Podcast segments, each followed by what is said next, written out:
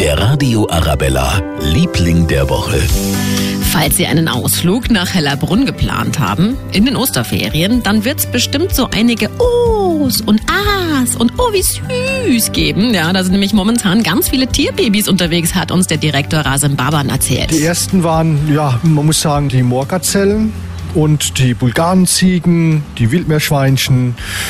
Die Katas, äh, der Trauerschwan hat Küken großgezogen, die Elenantilope und die Agutis, also schon sehr viele. Ja, und falls Sie die Ziegen streicheln gehen, dann grüßen Sie bitte von mir Taco und Tequila. Ja, so heißen die beiden Babyziegen, die da rumhüpfen. Der Tierpark Hellerbrunn hat jeden Tag eröffnet von 9 bis 18 Uhr. Der Radio Arabella, Liebling der Woche.